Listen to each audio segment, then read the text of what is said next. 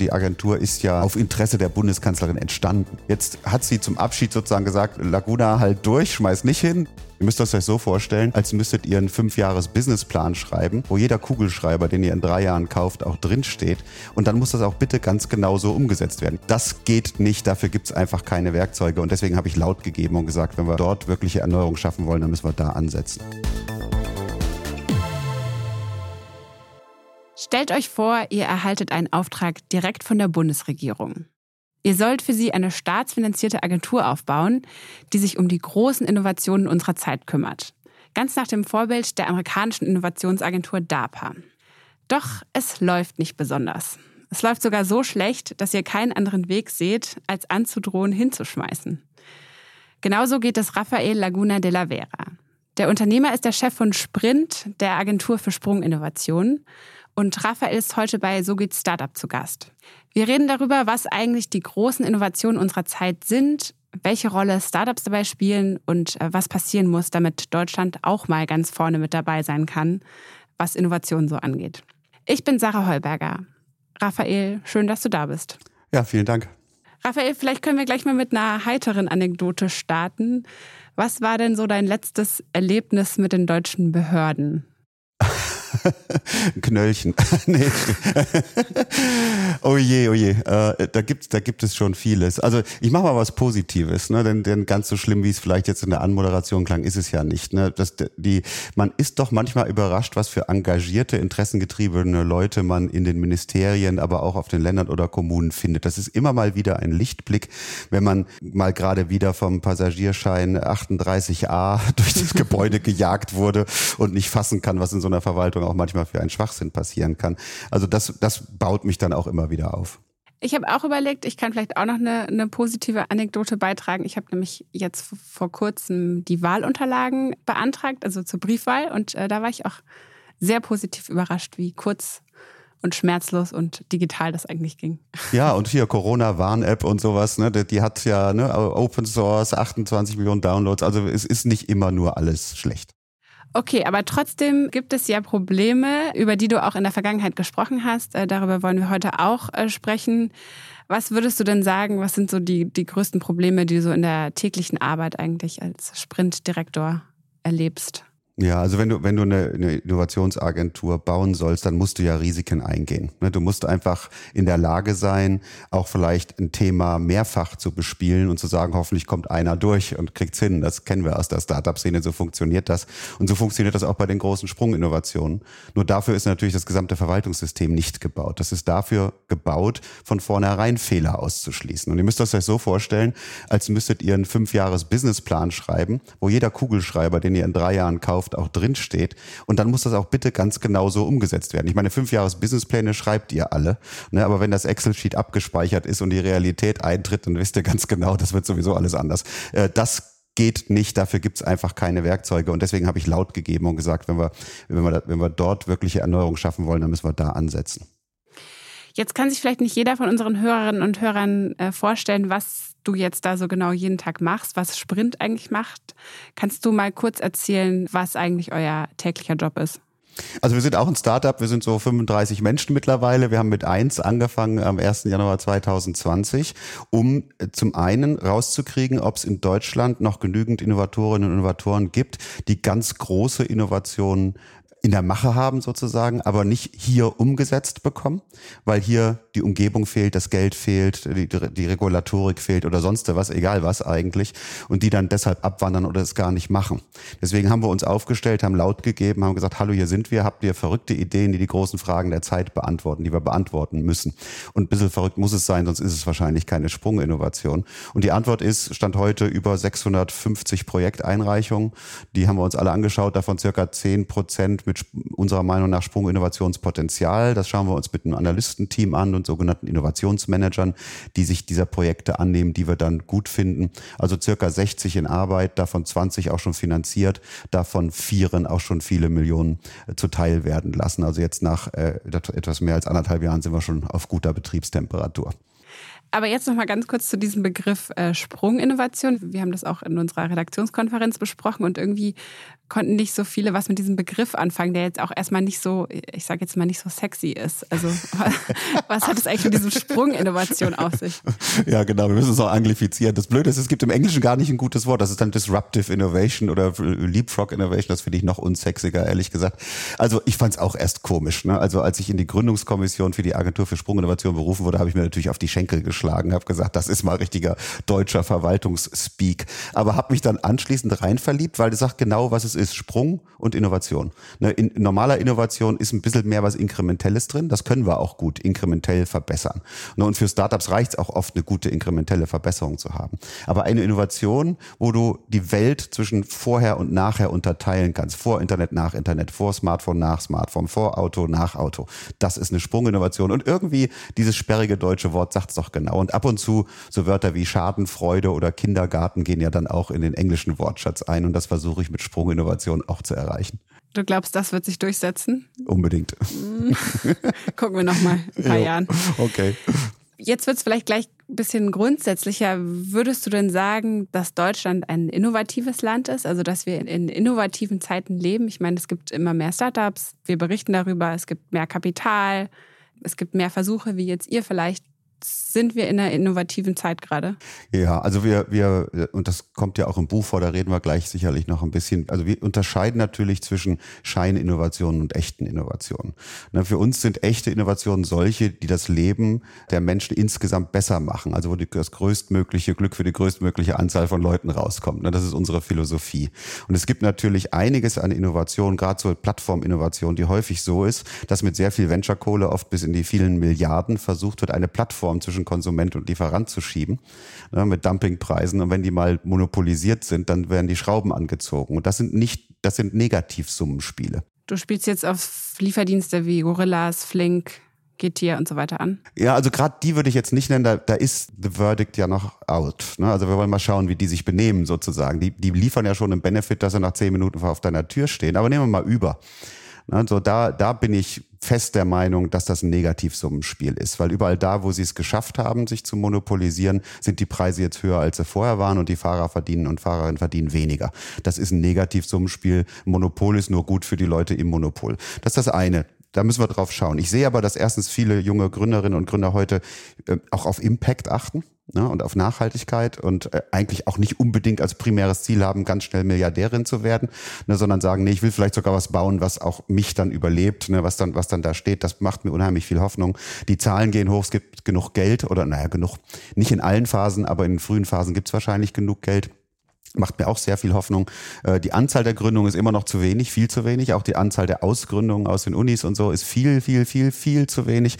Da habe ich noch ein Problemchen mit. Und wenn es dann in die späteren Phasen geht, weiß ich aus eigener leidvoller Erfahrung, gibt es eigentlich kaum Geld aus Deutschland und ein Börsengang geht auch nicht. Also da gibt es auch noch einiges zu tun. Aber es ist viel besser, als es noch vor zehn Jahren war. Okay, also du unterscheidest jetzt, du hast es auch gerade schon gesagt, du hast ein Buch geschrieben, auch gemeinsam mit deinem ähm, Co-Autor, das heißt auch äh, Sprunginnovation, um nochmal das schöne Wort zu zitieren, wie wir mit Wissenschaft und Technik die Welt wieder in Balance bekommen. Und da sprichst du eben genau auch über diese Scheininnovationen, die du jetzt gerade genannt hast, versus dann die richtigen Innovationen. Und Scheininnovationen wären dann sowas wie noch eine App, noch ein Lieferdienst, ein noch ein Fahrdienst, Scooter. noch ein Gadget, noch ein Scooter. Aber wenn du jetzt dir mal die Gründungen, die du so siehst, anguckst, würdest du sagen, dass die dann eher überwiegen gerade? Ja, ich will dich gar nicht so schlecht reden. Ich will nur sagen, die, die auch kommerziell, ne, mit, äh, auch mit diesen Hunderten von Millionen Finanzierungsrunden so nach vorne preschen, sind die Get-Rich-Quick-Dinger. Ne? Das ist so Peter Thiel-Schule, ne? Zero to One. Ne? Eigentlich interessiert mich nur ein Monopol zu bauen. So, das, das hat mich schon immer angewidert, diese Einstellung, ne? weil es, wie gesagt, das Leben der meisten Menschen schlechter macht. Das ist so ein bisschen dieser libertäre Silicon Valley Ansatz. Ne? Ich finde, der entspricht nicht unserer Kultur. Wir in Europa denken da anders. Ich glaube, wir wollen schon aufs Gemeinwohl achten wir wollen, dass das Leben von allen besser wird und nicht nur von denen in Europa, sondern von der ganzen Welt, weil ich bin davon überzeugt, nur so lösen wir auch die Probleme der ganzen Welt, wenn es allen gut geht. Und deswegen richten wir uns in dem Buch einfach an der Maslow'schen Pyramide aus. Ne? Das ist so diese Bedürfnispyramide. Ne? Also ganz unten WLAN, Akkuladung, ne? dann Luft, Wasser, Essen und so und äh, Gesundheit, Familie und ganz oben dann Selbstverwirklichung. Und äh, wir sagen, wenn, wenn das da einzahlt auf eine dieser Ebenen, von unten nach oben und dann global, dann ist es eine gute Innovation. Sind das dann auch die Kriterien, denen ihr Ideen oder Startups auswählt für die Sprint?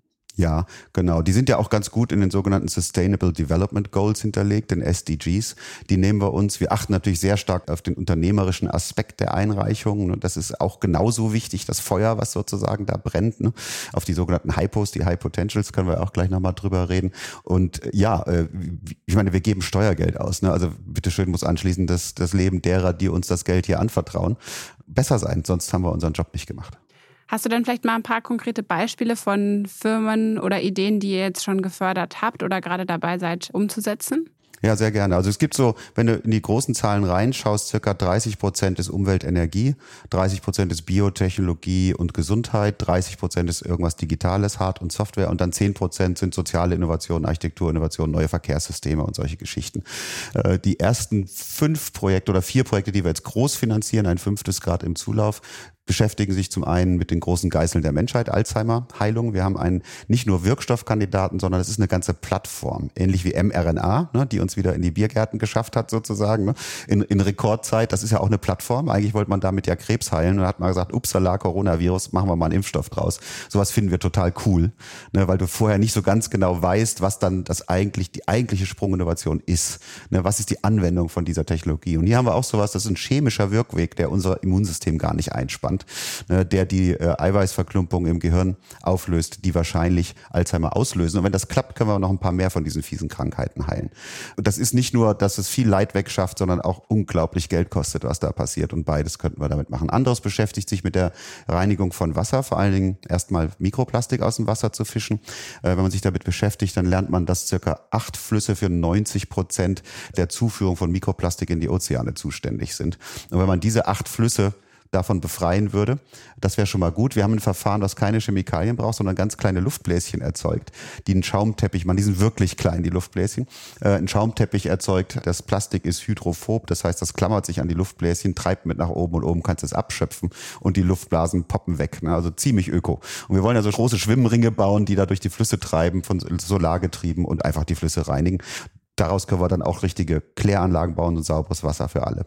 In welchem Stadium kommen die denn dann zu euch? Also ich meine, wer wäre dann die Alternativfinanzierung? Wäre das dann, wären das dann Forschungsgelder oder wären das dann schon VC-Investoren oder wo setzt ihr da an? Genau dazwischen. Also wenn es noch Forschungsgelder gibt, dann brauchst du uns nicht. Und wenn es schon VC-Geld gibt, weil man schon irgendwie kurz vor Umsatz ist und Minimal Viable Product fertig hat und so weiter, ne, dann brauchst du uns nicht mehr oder hat es uns nie gebraucht. Bei Software brauchst du häufig das gar nicht. Aber es gibt dazwischen ein Tal des Todes, vor allen Dingen für so Deep Tech Sachen, ne, wo du richtig viel Hardware brauchst oder große Zulassungsverfahren hast. Die sind wahnsinnig schwierig zu finanzieren, wenn du nicht ein glaubhaftes Excel-Sheet abliefern kannst, wo im Jahr zwei die Umsätze kommen. Ne, also wir, wir wollen quasi die Überbrücker sein. Also die BioNTech und CureVax und so, die gibt's ja nur, weil die Privatfinanzierung für die Überbrückung des Tal des Todes bekommen haben. Und sonst wären die gar nicht so weit bekommen. Das wollen wir eben einfach nicht mehr dem Zufall überlassen. Dafür gibt's jetzt uns. Also ihr steht im Tal des Todes und helft einmal rüber. Und reichen das Wasser. und jetzt Werbung. Genauso vielfältig wie Startups sind auch ihre Geschichten. Eine ganz besondere steckt hinter Safdesk. Denn die Gründer Fabian Silberer und Marco Reinbold begannen ihr Business in der Garage des heimischen Bauernhofs. Gestartet mit einer einfachen Rechnungssoftware, heben sie mit Safdesk mittlerweile die Buchhaltung aufs nächste Level.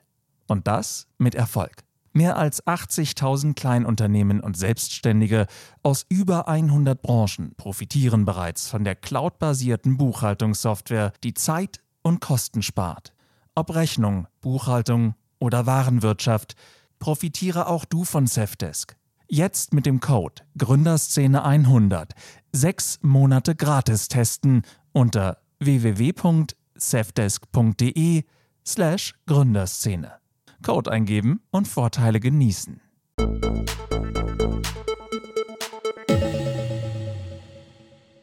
Wir haben jetzt über Scheininnovationen gesprochen und über richtige Innovationen. Was war denn jetzt, wenn du so zurückblickst in den letzten, weiß ich nicht, sagen wir fünf bis zehn Jahren, was war denn die letzte große Innovation für dich? Also mRNA knallt natürlich voll durch. Ne? Das ich, hat mich schon immer fasziniert, das Thema. Ich kenne das auch schon ein bisschen länger, weil ich das Glück hatte, den Ingmar Hör, einen der Erfinder persönlich kennenzulernen. Ein richtig netter Typ, hat übrigens auch ein geiles Buch geschrieben, absolut lesenswert. Wie heißt das? Ja, äh, das ist so sein Leben, also die CureVac-Story oder so. Also einfach mal nach Ingmar Hör mit OE äh, im Lieblingsbuchladen fragen. Können Oder, wir die Shownotes packen noch. Ja, mach mal, pack das mal rein. Das, das, erzählt auch das ganze Drama des Gründertums und so. Das ist für jede Gründerin und Gründer äh, fast schon Must-Read. Und die haben halt natürlich einen riesen Tal des Todes. Aber wenn man sich mal überlegt, dass wir hier, und das ist für Computergeeks, wie ich ja auch einer bin, äh, etwas, was man endlich mal versteht, dass wir quasi ein bisschen fast schon unsere Zellen programmieren, Eiweiße herzustellen oder die Abwehr, das Immunsystem zu aktivieren, die dann sich mit bestimmten Themen beschäftigen, wie eine Immunresponse auf ein Virus oder eine, äh, eine Angriff Zugriff auf Krebszellen zu ermöglichen oder sowas. Das ist total geil, weil das, das geht so richtig runter und ist auch für einen Computermenschen wie mich. Übrigens ein, ein Kumpel von mir, der Bert Hubert, der auch im Sprint-Podcast vorkommt, hat für hat einen äh, DNA-Artikel für Nerds und auch einen Erklärer für mRNA geschrieben. Kann ich euch sehr empfehlen, können wir vielleicht auch in den Show Notes verlinken. Also das ist die größte, das ist die große Sprunginnovation die, äh, ja, dieses Jahrzehnts oder der letzten zehn Jahre. Okay, aber wenn man jetzt mal so nachdenkt, Wasserverunreinigung, also Mikroplastik aus den Gewässern, mRNA, das sind alles äh, riesengroße Baustellen, die wahrscheinlich jetzt auch nicht oder morgen da das Tal des Todes überquert wurde. Dafür braucht man wahrscheinlich noch ein bisschen mehr Zeit. Dein Vertrag läuft aber jetzt Ende 2022 aus, meine ich. Also du hast bis auf drei Jahre da erstmal dabei. Möchtest du gern verlängern? Willst du dabei bleiben? Also ich habe ich hab ja laut gegeben, dass ich das nicht tue, wenn wir nicht ein paar Freiheiten bekommen, besser zu agieren. Ich habe immer den Scherz gemacht, die erste Sprunginnovation der Agentur für Sprunginnovation ist die Agentur für Sprunginnovation, weil wir ein neues, weil wir ein neues Instrument schaffen im öffentlichen Raum, ne, was anders agieren kann, was größere Risiken eingehen kann, was Wettbewerbe machen kann, die wir auch tun. Wir haben ja gerade einen, einen, Wettbewerb für antivirale Wirkstoffe, ne, also Wirkstoffe, die, wenn die Viren mal drin sind, wirken. So eine Art Penicillin gegen Viren suchen wir. Ne. Wir müssen aber das Geld schneller rausgeben können. Wir müssen äh, Leute besser bezahlen können in den von uns finanzierten Projekten. Da gibt es allerlei Regeln, die sich die öffentliche Verwaltung gibt, die das einem sehr, sehr schwer machen. Da haben wir sogar jetzt zwischendurch gute Fortschritte gemacht. Also mein Genörgel hat auch Gehör gefunden, Gott sei Dank. Und wir haben jetzt auch schon vor der Neuwahl viel umgesetzt. Und ich werde jetzt sehr stark drauf schauen, was die neue Regierung macht und ob sie mir die Freiheiten geben. Bock habe ich schon, also auf jeden Fall. Aber die Sprint ist nicht Rafael Laguna. Die Sprint ist die Sprint, die baue ich und die wird äh, mich auch überleben und die Projekte werden auch danach weitergehen. Das heißt, du schaust dir das jetzt genau an und falls ich jetzt nicht das verändern würde, was du dir erhoffst, dann würdest du auch Ende 2022 deinen Hut nehmen. Ja, wenn das nicht genug Veränderung ist. Ich sag's mal so. Ne? Man muss immer, das kennt jeder, der, der Startups macht ne, oder im Leben, man muss Kompromisse eingehen können. Aber ich glaube, da gibt's schon ein paar Pflöcke. Ohne die, würde ich sagen, wird die Sprint niemals so schlagkräftig sein, dass der Impact so groß ist, wie er sein muss, damit wir diese großen Fragen lösen. Also jetzt, wir haben jetzt über Klimawandel und so noch gar nicht gesprochen. Es gibt schon aber auch äh, Bedrohungen unserer Industrie, ne, unserer Gesundheit und so. Das sind einfach dicke Bretter. Und da musst du dann auch den richtigen Bohrer haben, sonst wird das nichts. Deshalb hast du ja auch in den letzten Monaten häufiger öffentlich darüber gesprochen, was eigentlich schief läuft. Und sogar die Bundeskanzlerin hat gesagt, dass die komplizierte Struktur der Agentur nicht unbedingt so funktioniert, wie er hofft. Hat dir das nochmal Mut gegeben, dass es da wirklich anscheinend auch ganz oben angekommen ist? Ja, nee, wir, wir reden ja. Also das ist, das ist ja auch, die Agentur ist ja auf Interesse der Bundeskanzlerin entstanden. Ne? Also sie ist da ganz persönlich engagiert und es gibt auch bei der Kanzlerin jedes halbe Jahr einen Innovationsdialog, ne, in dem wir dann auch immer vortragen, wie es uns geht. Da sitzt aber auch ein Olaf Scholz drin und die Ministerinnen und Minister. Also das ist schon sehr nah dran. Aber es ist eben so, dass die Politik ein Kompromissgebäude ist ne, und natürlich viele andere Faktoren da reinfließen. Und deswegen sind Entscheidungen eigentlich nie schnell und auch nicht immer vollständig nachvollziehbar, ne, weil da so eine Gemengelage entsteht, wo man sich dann manchmal fragt, wie konnte das passieren? Da muss man schon Nerven für haben. So, jetzt hat sie zum Abschied sozusagen gesagt, Laguna halt durch, schmeiß nicht hin. Ne? Äh, wir haben mit allen geredet, die, die jetzt danach folgen in allen Parteien. Ich bin da total optimistisch, dass wir da auch wirklich was bewegt bekommen. Wie blickst du denn jetzt auf die Bundestagswahl? Also eher optimistisch, weil sich vielleicht dann nochmal was verändert oder eher heißt natürlich dann auch, dass sich alles nochmal etwas verzögert, wenn da jetzt komplett die Gremien ausgewechselt werden. Also ehrlich gesagt, das ist eigentlich meine größte Furcht, ne? dass, dass wir nicht schnell eine neue funktionierende Regierung haben und man in so einem Interregnum dahinschwimmt über viele, viele Monate. Denn sowas kann ja dauern, hat es ja letztes Mal auch. Ne? Ich glaube, da haben wir bis März gebraucht, bis es eine Regierung gab. Die, die Wahl wird ja wahrscheinlich ziemlich knapp und wird ziemlich viele mögliche Koalitionen zulassen. Ich, wie gesagt, die Sprint ist total unpolitisch. Ne? Uns finden alle gut. Also ganz ehrlich, alle sagen, okay, also sowas wie die Sprint müsste echt funktionieren. Da sagt einer vielleicht ein bisschen mehr soziale Innovation, Anderer sagt, äh, nicht so viel Staat, muss das wirklich sein? Aber im Großen und Ganzen, also ehrlich, wir haben praktisch nie Gespräche mit der Politik, wo jemand sagt, oh, ihr seid Quatsch, euch braucht man nicht. Das heißt, du hast auch keine Präferenz. Man kann es jetzt wahrscheinlich auch nicht so. Nein, ich, nein, nein, ich, nein, nein, nein, das sollte ich auch nicht tun. Jetzt haben wir erstmal Wahl. Ganz diplomatisch, ganz politisch, ja. Und wenn wir jetzt mal so Wünsch dir was spielen würden, was wären so die zwei Punkte, die du dir wünschen würdest, die sich ändern? Also einmal, du hast die Gehaltsstruktur vorhin angesprochen und vielleicht mhm. auch die Ausschreibungen, die schneller gehen sollten. Wären das die zwei Punkte? Ich will jetzt nicht zu technisch werden, aber im Grunde genommen sollten wir schauen, wie es die DARPA macht. Ne, du hast das ja eben erwähnt, die Defense Advanced Research Projects Agency ist ja unser Vorbild. Die kann relativ frei Zuwendungen vergeben für Firmen. Ne, die, die Sprint ist kein VC. Wir müssen nicht auf Return on Investment für unseren Scheck gucken, den wir da verteilen, sondern wir müssen auf Return on Volkswirtschaft schauen. Ne. Wir wollen auch die Gründerinnen und Gründer mit möglichst wenig Ballast ausstatten, wenn sie mit uns arbeiten. Also wir wollen möglichst schnell und agil. Ich sage mal, unser Ziel muss sein, in einem Monat von ersten Kontakt bis Scheck. Jetzt brauchen wir eher ein Jahr. Ne? Das ist eine Katastrophe. Ne? Also nicht bis den kleinen Scheck, aber bis zum großen Scheck braucht man ein Jahr. Dieser Scheck darf nicht noch beinhalten, dass man aus einem Startup eine Behörde macht, weil sie jetzt plötzlich unter dem sogenannten Besserstellungsverbot ist und keine, keine Leuten nicht mehr als öffentlicher Dienst bezahlen darf, plötzlich Vergaberecht beachten muss. Ne? Das sind alles Dinge, die müssen wir abschaffen. Startups sind Startups und müssen sehr agil sein können.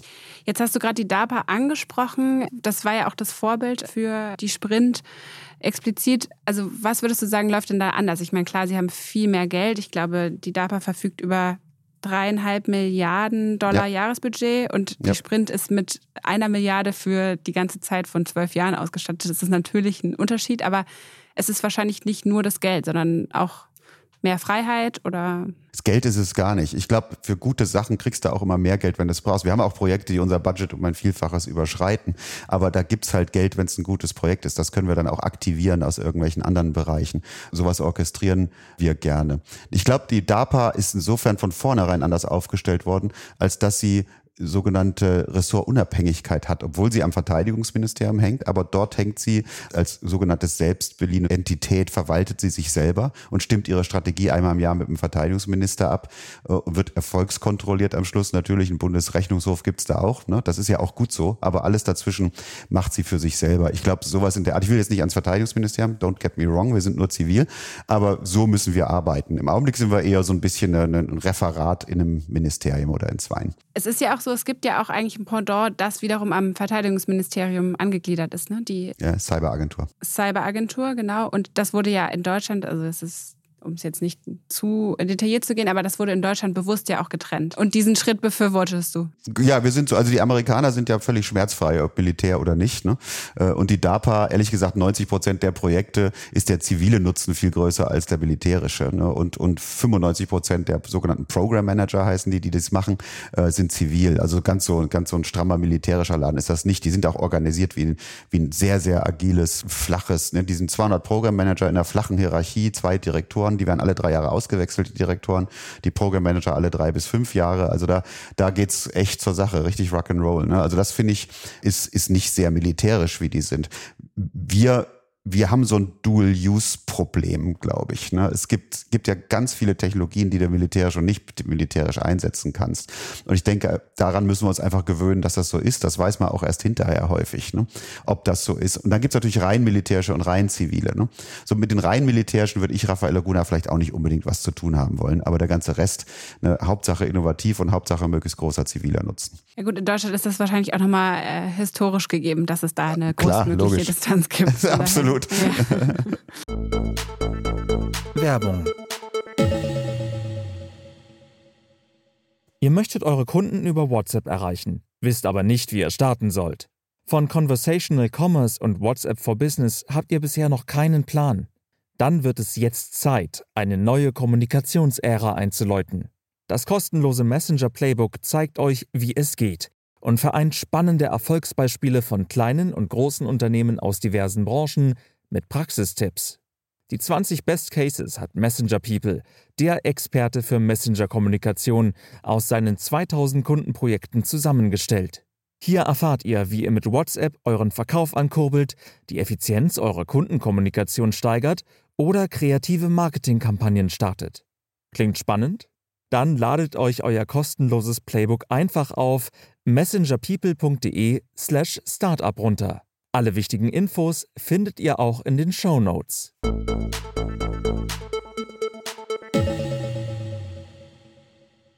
Und nehmen wir mal an, es sollte jetzt, was wir natürlich nicht hoffen, nicht so laufen, wie du dir das erhoffst und in anderthalb Jahren läuft dein Vertrag aus. Was machst du denn dann? Du bist ja eigentlich Unternehmer, also du hast auch mehrere Tech-Firmen gegründet und investiert, warst zuletzt Chef der Open Source Software Firma Open Exchange, glaube ich.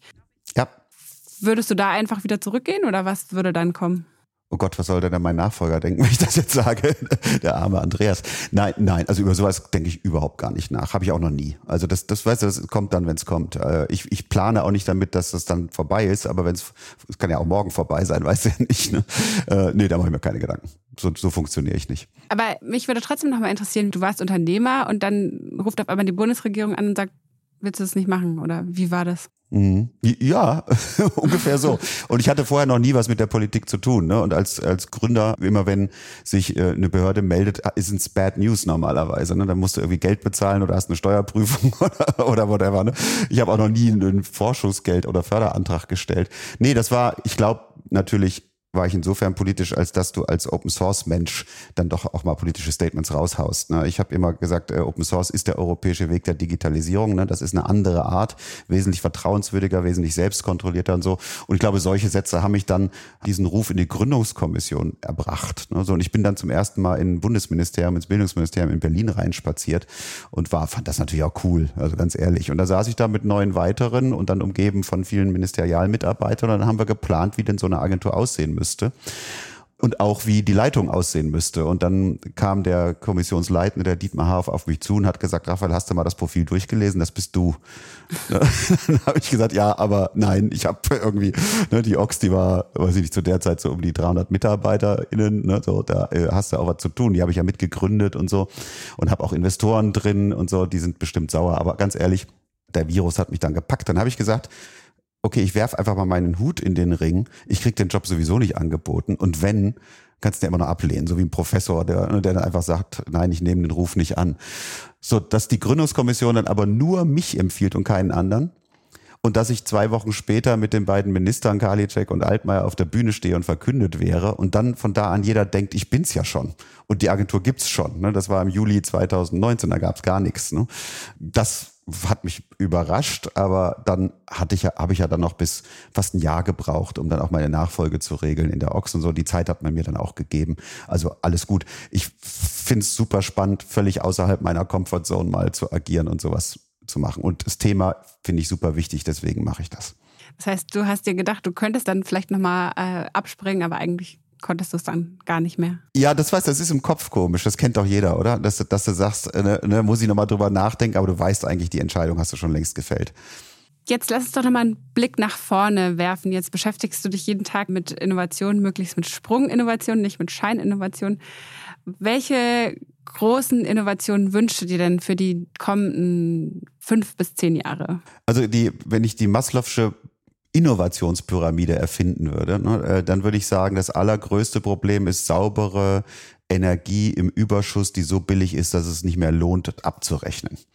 Wenn wir das zur Verfügung hätten, könnten wir 80 Prozent aller Probleme, aller der großen Fragen der Zeit wahrscheinlich lösen. Du hättest mit, mit Energie kannst du überall sauberes Wasser machen zum Beispiel. Du kannst überall genug Nahrung herstellen für, für die Menschen. Ne? Du kannst dich für die äh, Beseitigung der, der Umweltprobleme, äh, du kannst CO2 aus der Luft ziehen, wenn das das Problem ist und so weiter und so fort. Ich glaube, wenn ich eine, wenn ich mir eine aussuchen müsste, dann wäre es das. Und vielleicht auch nochmal schlecht möglichstes Szenario, auch wenn wir natürlich hier eher zukunftsoptimistisch gestimmt sind, wenn es schieflaufen würde und alles voller Scheininnovation ist. Wie sähe, da, wie sähe das dann aus? Ja, wenn wir uns vor allen Dingen dann nicht um die wirklichen großen Fragen gekümmert haben. Also wenn, wenn wir es verpennen, Antworten darauf zu finden. Also wir haben ja, wir haben Umweltprobleme, wir haben äh, Flüchtlingsprobleme, wir haben äh, Ernährungsprobleme, Überbevölkerungsprobleme. Es ist ganz schrecklich. Wenn wir die nicht anpacken, dann wird unser Leben schlechter. Und das ist ja in der, in der Zeitalter der Menschheit in den letzten 15.000 Jahren, sagen wir mal, auch schon ein paar Mal passiert. Ne? Also auch ohne menschengemachte Klimawandel ne, sind, sind solche Katastrophen passiert, dass da äh, ganze Völker untergegangen sind. Und das waren viel weniger. Ne? Also eine Großstadt vor 3000 Jahren waren 30.000 Leute. Ne? Das sieht jetzt ein bisschen anders aus. Ähm, über Krieg möchte ich gar nicht sprechen. Ne? Wir, wir leben seit 75 Jahren, zumindest wir hier in Mitteleuropa, in, in, in Zeiten, wo es, wo es keinen Krieg gab. Dieses, dieses Privileg haben viele um uns herum nicht. Ne? Das kann auch ganz schnell wiederkommen. Das darf man nicht vergessen. Also ich bin deswegen auch großer Europa-Befürworter, weil ich glaube, die EU hat auch dafür gesorgt, dass wir solche friedvollen Zeiten haben. Auch die Kooperation und Lieferketten, gegenseitige wirtschaftliche Abhängigkeiten sorgen für Frieden, ne? weil beide Seiten was zu verlieren haben. Ich bin aber, ich bin so ein Berufsoptimist. Äh, ich bin mir sicher, dass wir das äh, lösen werden mit Innovationen. Absolut. Kriegst du denn eigentlich manchmal den Vorwurf auch zu hören, dass du vielleicht äh, zu technikhörig bist? Also ich meine, es liegt natürlich auch in deinem Berufsbild, aber es gibt ja auch viele Vertreterinnen und Vertreter mittlerweile des Postwachstums, also dass eigentlich mhm. nicht immer mehr und noch eine Technologie, sondern eigentlich eher weniger die Lösung ist. Ja, also da, habe ich unglaublich viel mein ganzes Leben lang drüber nachgedacht und ich muss sagen, die Antwort ist, ist relativ einfach. Ne? Wenn du, wenn du äh, Verzichtspredigten hältst ne, und sagst, wir müssen mal aufhören, Fortschritt zu machen, wir müssen Rückschritt machen, dann ist die Antwort eigentlich äh, Save the Environment, Kill a Human. Das ist anti-menschlich. Ne, weil wir schaffen uns dann ja quasi ab. Ne? Also die, die, das Ergebnis muss ja sein, wenn du mit, mit weniger Rohstoffen auskommen willst und nicht Technologiefortschritt dafür nutzen willst, dann musst du weniger Menschen haben. Ne? Und das geht halt nur, indem die entweder nicht geboren werden oder wir sie um die Ecke bringen oder die verhungern. Ne? Also das ist äh, einfach keine Lösung. Ne? Das können wir, wir, weißt du, wir First World People, ne? Wir können ja sagen, okay, ich trinke nur noch Hafermilch, ne? Ich esse nur noch Kuchen, wenn ich kein Brot habe. Ne? So, das ist, das ist total überheblich. Ne? Da, es gibt Milliarden von Menschen, die überhaupt erstmal ihr erstes Auto oder Moped haben wollen. Ne? Da kannst du nicht sagen, ich verzichte jetzt aufs Auto, äh, weil ich ja so ein toller Hecht bin. Ne? Das, das ist zwar schön, wenn man das kann und man soll es auch tun, wenn man es kann aber man soll nicht etwa glauben, dass man damit die Probleme der Welt löst. Darüber schreibst du ja auch in deinem Buch. Wer sich für das Thema interessiert, kann da nochmal äh, reinschauen. Ja, ja. Raphael, bevor wir jetzt schon zum Ende kommen, äh, würde ich dir gerne noch eine Frage stellen oder zwei Fragen, die ich eigentlich immer allen meinen Gästen stelle. Und zwar einmal die Frage, was beschäftigt dich gerade? Also was macht dir Sorge? Und ähm, was stimmt dich gerade optimistisch? Also kann auch gerne was Privates sein, oder? Ja. Ach, erstmal, ich, ich habe totales Glück in meinem Leben. Mir geht's echt so gut. Ich fühle mich super privilegiert. Das ist alles, alles Bene, da werde ich euch jetzt nicht mit langweilen. Also was, was macht mir Sorge? Macht, mir macht, glaube ich, Sorge, dass wir irgendwo die Balance der Umverteilung verloren haben. Dass wir, äh, dass die reichen Menschen, die Immobilien und Aktien und sowas besitzen, immer reicher werden. Dass wir eine, eine, eine Inflation haben, die wir nicht sehen, die die Leute, die keine Investitionsgüter haben, sondern nur Geld verdienen, immer ärmer macht und wir damit eine große Spaltung in der Gesellschaft erzeugen. Ne, sowas, sowas geht nie gut aus. Aber so eine Umverteilung ist natürlich wahnsinnig schwierig, ne, äh, die vernünftig hinzubekommen. Und es ist auch kein besonders ist auch kein besonders sexy Thema. Es ist wirklich schwierig. Natürlich können wir das nur mit Innovation lösen, hast du jetzt wahrscheinlich gedacht. Ne? Was sonst? Was sonst, genau. Wenn wir ausreichend innovativ sind, dann ist auch vielleicht das Thema Arbeiten ganz anderes und wir sind dann bei der Selbstverwirklichung der Maslow'schen Pyramide oben angekommen. Was mich total positiv stimmt, ist, dass ich zum einen sehe, dass junge Leute auch mal wieder auf die Straße gehen und für was kämpfen. Das finde ich super. Dass es so viele schlaue Menschen gibt auf dieser Welt, die versuchen auch etwas aktiv zu tun, um die Welt besser zu machen und nicht nur an sich denken. Die hoch innovativ sind und äh, ihr eigenes Schicksal in die Hand nehmen. Also das, das, das beides stimmt mich total positiv, dass die neuen Generationen, die jetzt reinrollen, auch die, die jetzt, für mich ist jetzt alles, alles unter 40 jung. Das ist so, wenn man älter wird, dass die jungen Leute äh, hier Werden echt immer älter. Ja. Äh, genau, jede, jede zehn Jahre verschiebe ich das um zehn Jahre, so sieht's aus. Also ich bin da, bin da total optimistisch, dass wir mit diesen tollen Menschen auch die Probleme da angepackt kriegen, die wir jetzt hier besprochen haben. Und die dann vielleicht auch bei der Sprint vorbeikommen. Unbedingt. Genau. Alles klar. Raphael, schön, dass du da warst. War super spannend, hat viel Spaß gemacht. Danke, Sarah. Mir auch. Das war So geht's Startup. Mein Name ist Sarah Heuberger. Schön, dass ihr wieder eingeschaltet habt. Schreibt uns sehr gerne an podcast.gründerszene.de. Und ansonsten hören wir uns nächste Woche wieder. Tschüss!